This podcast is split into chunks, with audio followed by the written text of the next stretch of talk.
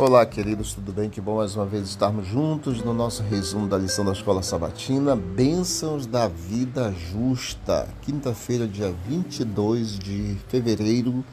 Leia os Salmos 1, de 1 a 3, Salmo 112, de 1 a 9 e o Salmo 128. Você vai ver que existem bênçãos prometidas para aqueles que reverenciam o nome do Senhor.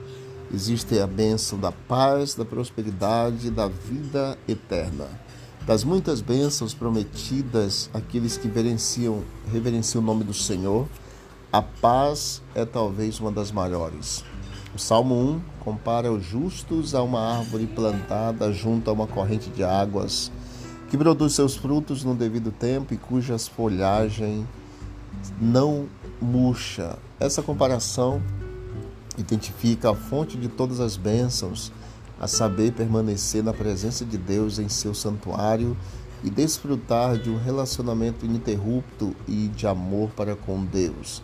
Ao contrário dos ímpios, retratados como joelhos sem estabilidade, sem lugar nem futuro, os justos são como árvore frutífera com raízes, tendo lugar perto de Deus e vida eterna.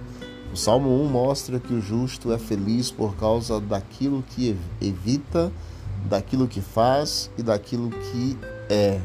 O Salmo 1 é um retrato muito importante daquilo que o justo pode alcançar. Na Bíblia, a herança dos salmos é chamada pátria. Ali o pastor celestial conduz seu rebanho às fontes de água viva.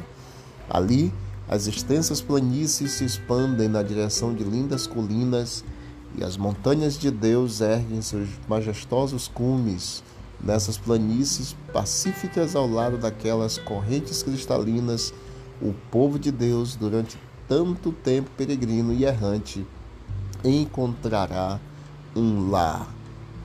O Novo Testamento ele descreve o cumprimento dessa esperança no segundo advento de Cristo, na criação do mundo, de um novo céu, uma nova terra Portanto, enquanto os justos recebem muitas bênçãos nesta vida, a plenitude do favor de Deus os aguarda quando o reino de Deus for totalmente restaurado no final de todos os tempos.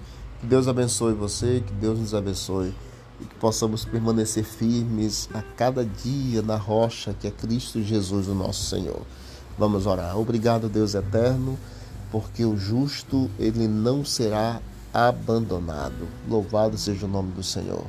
Continue, ó Deus, concedendo a todos nós as tuas bênçãos, perdoando os nossos pecados. É o que nós te pedimos e agradecemos em nome de Jesus. Amém. Deus abençoe a todos e vamos que vamos para o alto e avante.